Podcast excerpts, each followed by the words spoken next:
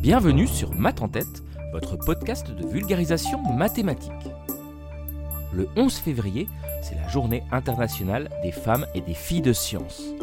Sur ce thème qui me tient à cœur, vous trouverez d'ailleurs sur Math en tête plusieurs épisodes. Cluedo des maths, mais qui se cache derrière Monsieur Leblanc Fille et maths, les supercalculatrices de la NASA et la médaille Fields de Marina Viazovska. Mais on m'a demandé sur Twitter quelle était ma mathématicienne préférée. J'ai répondu sans hésiter Heidi Lamar. Vous connaissez? Ce qui me plaît chez Heidi Lamar, c'est son combat. Un combat qu'elle a mené toute sa vie. Quel combat me demanderez-vous peut-être? Petit retour en arrière.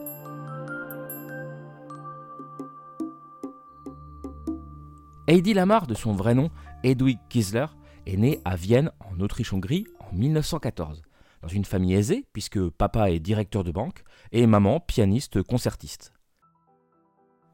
Élevée dans ce milieu de la haute bourgeoisie et rapidement envoyée en Suisse, la petite Hedwig, dont on vante souvent la beauté précoce, bénéficie donc d'une éducation très complète, hein, entourée de précepteurs, d'équitation et d'opéra.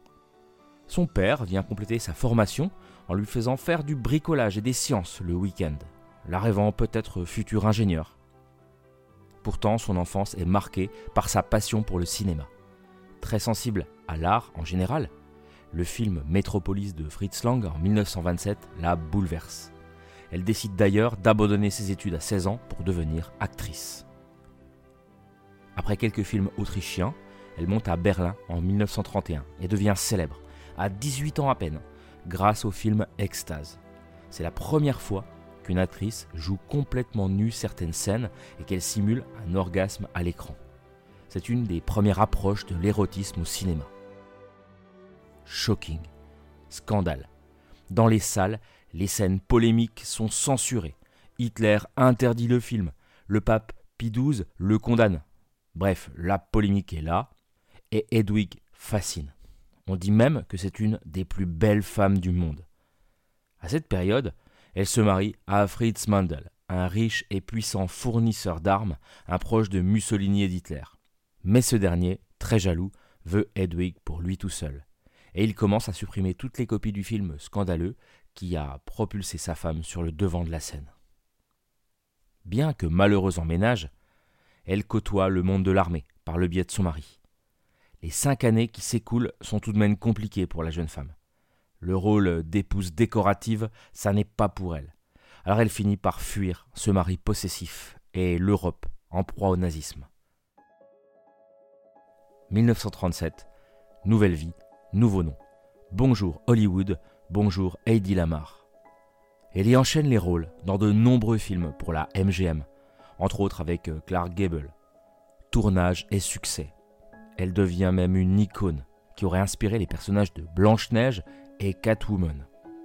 Souvent comparée à Ava Gardner, Heidi Lamar rayonne, mais doit avant tout sa notoriété à son image de sexe symbole et de séductrice.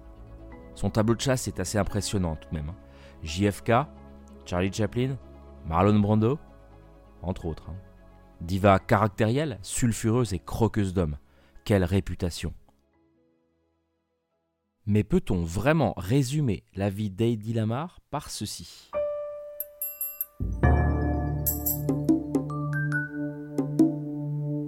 1941. Contexte. C'est la Deuxième Guerre mondiale et le monde s'embrase.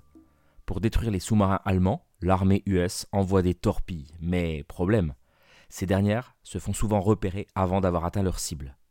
C'est là qu'intervient Heidi, aussi surprenant que ça puisse paraître. Elle a hérité de son père l'amour du bricolage, des sciences et des mathématiques.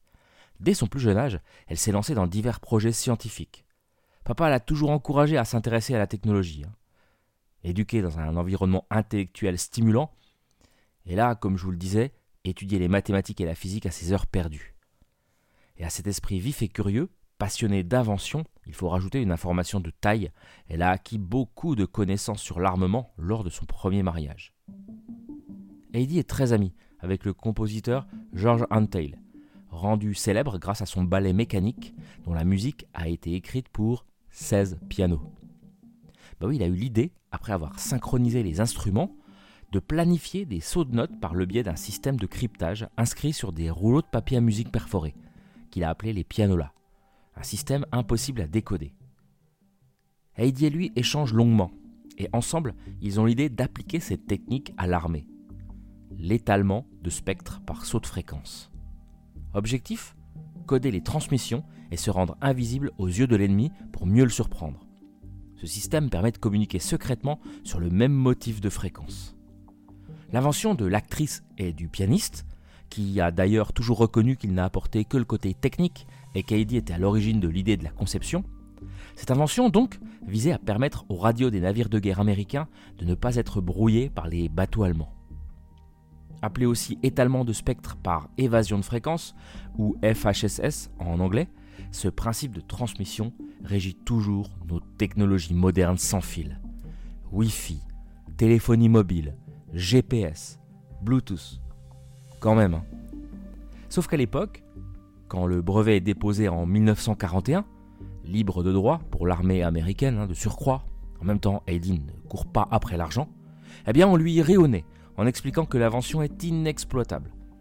Une idée tellement novatrice que l'armée américaine n'en a pas immédiatement saisi l'importance. On lui dit que la mise en pratique s'avère impossible et on engage plutôt Heidi, si elle veut vraiment aider, à utiliser son image de pin-up pour lever des fonds de guerre pour l'armée. Déception et amertume. Heidi décide de ne plus jamais parler de son invention, même plus tard, dans ses mémoires, mais j'y reviendrai. Elle poursuit sa carrière d'actrice et de productrice, avec des hauts et des bas. En 1949, Samson et Dalila est son plus gros succès au box-office. Mais, évidemment, les échecs ne tardent pas à survenir. C'est difficile de vieillir, surtout à Hollywood, et encore plus quand on a une femme actrice. Si bien qu'en 1957, Heidi Lamar se retire des écrans. Loin d'Hollywood, loin des regards, loin des jeunes actrices avides de succès qui n'attendent qu'une chose, la remplacer. Dans les années 60, elle est ruinée, et est même arrêtée pour vol à l'étalage. La déchéance. Six mariages et des excès de chirurgie esthétique plus tard, elle publie une autobiographie sulfureuse qui ne redorera pas son image. C'est finalement l'anonymat qui l'attend, et en 2000, elle meurt seule dans sa maison de Floride. Pourtant,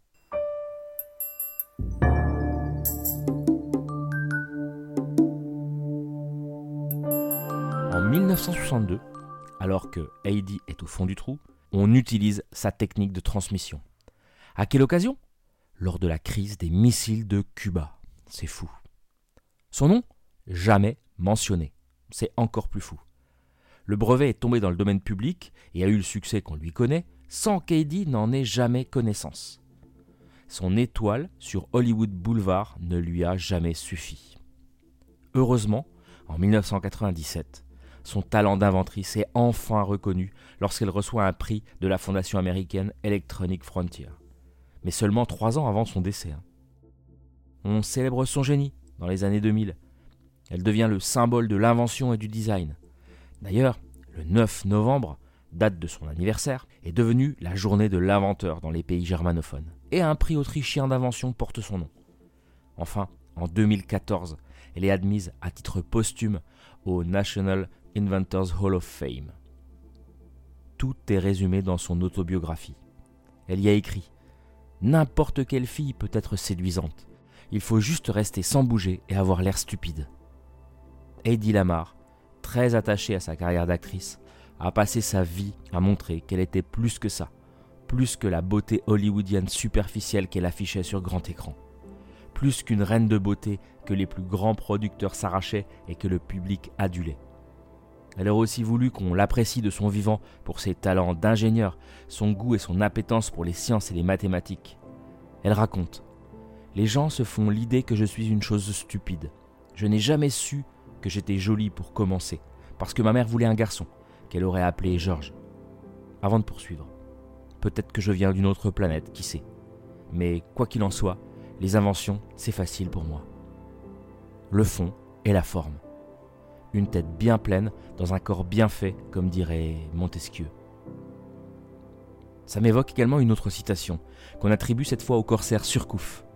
À un officier britannique, le raillant sur sa noblesse, en lui lançant Vous, Français, vous vous battez pour l'argent, tandis que nous, Anglais, nous nous battons pour l'honneur. Surcouf aurait répliqué Chacun se bat pour ce qui lui manque. Eddie Lamar aurait probablement approuvé.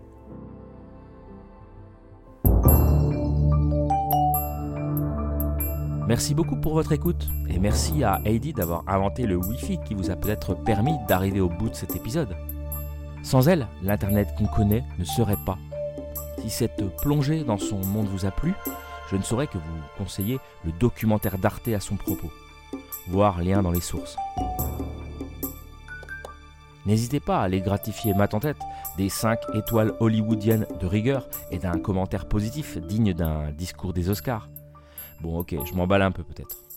En tout cas, venez rejoindre la communauté sur les réseaux sociaux, me proposer des thèmes, pourquoi pas Je suis persuadé que vous avez plein d'idées qui pourraient être intéressantes à creuser. Je vous souhaite à toutes et à tous une excellente semaine et à bientôt en territoire mathématique.